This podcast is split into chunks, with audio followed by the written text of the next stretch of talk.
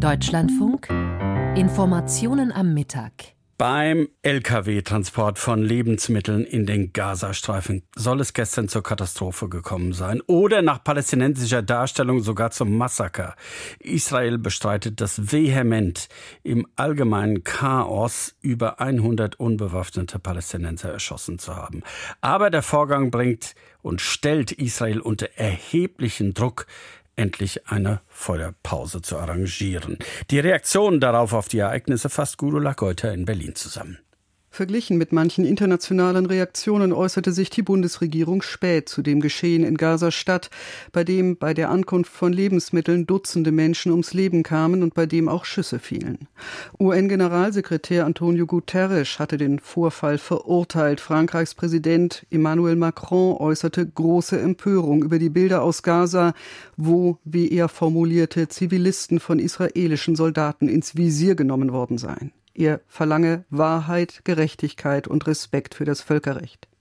In der Regierungspressekonferenz betonte am Vormittag Katrin Deschauer als Sprecherin des Auswärtigen Amtes, dass es erschreckende Nachrichten sind, die uns erreichen, dass wir sehr klar die Aufklärung der Umstände fordern, dass der Schutz von Zivilisten in so einer dramatischen Lage oberstes Gebot ist, dass wir in Gesprächen sind und sie betonte, es braucht jetzt endlich die humanitäre Feuerpause, damit die Geiseln endlich aus der Gewalt der Hamas kommen können aber damit nicht noch mehr Menschen in Gaza sterben und damit Hilfe sicher verteilt werden kann. Während ein Vertreter des von der Hamas kontrollierten Gesundheitsministeriums von einem Massaker und auch Frankreichs Außenminister Stéphane Séjourné von Gräueltaten sprach, betonte der stellvertretende Regierungssprecher Wolfgang Büchner. Es ist ohne Frage so, dass unser Mitgefühl den Opfern und den Angehörigen der Opfer gilt.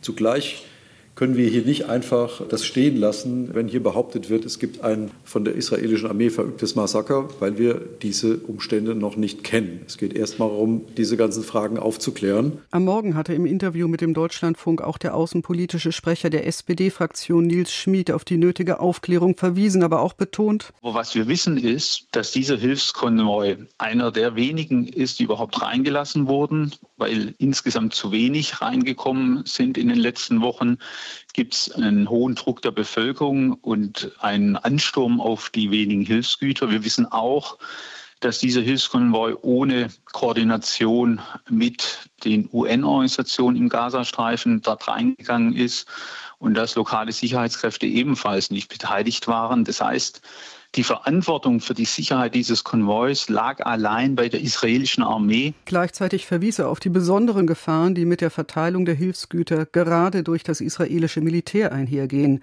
Dazu sagte die Außenamtssprecherin. Es ist ja völlig klar, dass Menschen, die verzweifelt an Nahrungsmittel herankommen müssen, dies auf gesichertem Wege tun können müssen und dass die entsprechenden Rahmenbedingungen so vor Ort gestaltet sein müssen, dass das Leib und Leben dieser Menschen nicht in Gefahr ist, weil sie dringend an Nahrungsmittel herankommen müssen. Man erwarte, dass sich so etwas nicht wiederhole. Gestern hatte das Auswärtige Amt mitgeteilt, dass die deutsche Hilfe für Gaza um 20 Millionen Euro aufgestockt wird, nachdem im vergangenen Halbjahr mehr als 83 Millionen Euro geflossen seien über die zukünftige Hilfe für das UN-Palästinenser-Hilfswerk sei noch nicht entschieden, so die Sprecherin.